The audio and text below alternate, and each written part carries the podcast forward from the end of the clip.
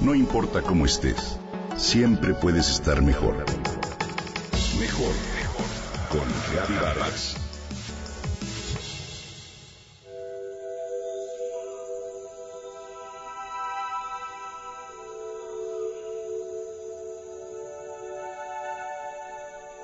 La mirada irradia paz, gozo y transmite la sensación de estar a gusto dentro de sí misma.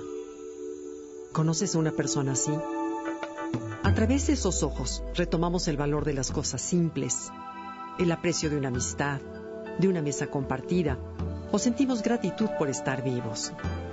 En su presencia te das cuenta de que ese gozo profundo no es superficial ni un sentimiento pasajero sino una postura, una actitud, una manera de enfrentar la vida que anhelamos obtener. Lo anterior no significa que sean personas perfectas o santas.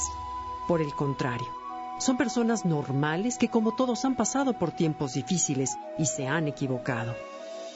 Sin embargo, viven contentas, comprometidas con su familia, una causa, una ideología o una comunidad. Uno se pregunta, ¿qué, cómo, por qué, dónde alimentan ese gozo profundo de vivir. Resulta que ese tipo de personas ya han escalado la segunda montaña de la vida. ¿A qué me refiero? Me gusta mucho el concepto que el escritor americano David Brooks plantea en su libro The Second Mountain. En él describe la vida como dos montañas que recorrer.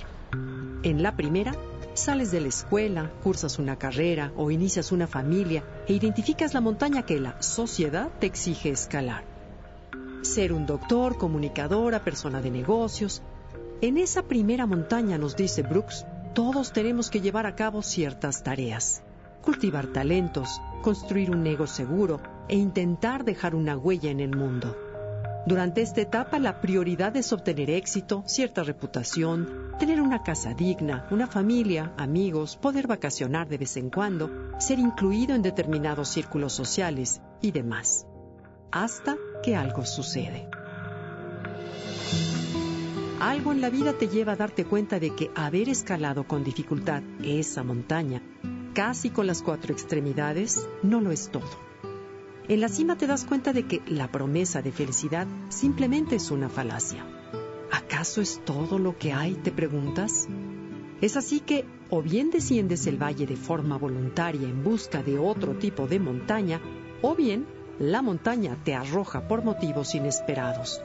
La muerte de un ser querido, el susto de una enfermedad, un fracaso, la lucha contra una adicción, la pérdida de trabajo, de reputación o de la familia, en fin. Cualquiera que sea la causa, el hecho es que bajas como si te lanzaras por una gran resbaladilla, lo cual, por cierto, puede suceder a cualquier edad.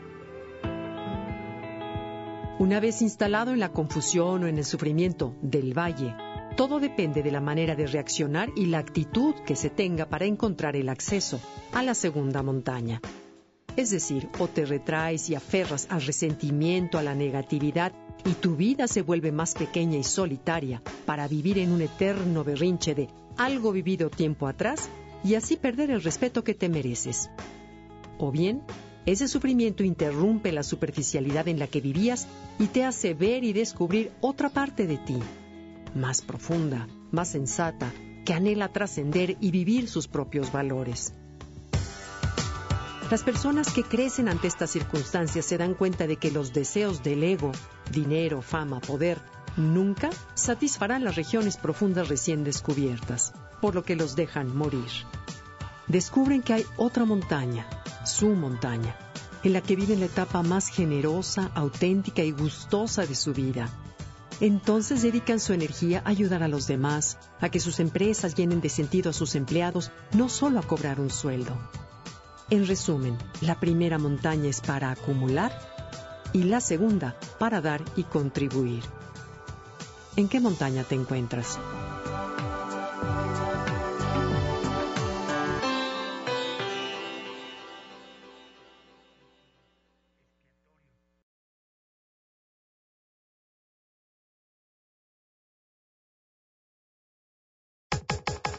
Comenta y comparte a través de Twitter. Gaby Vargas.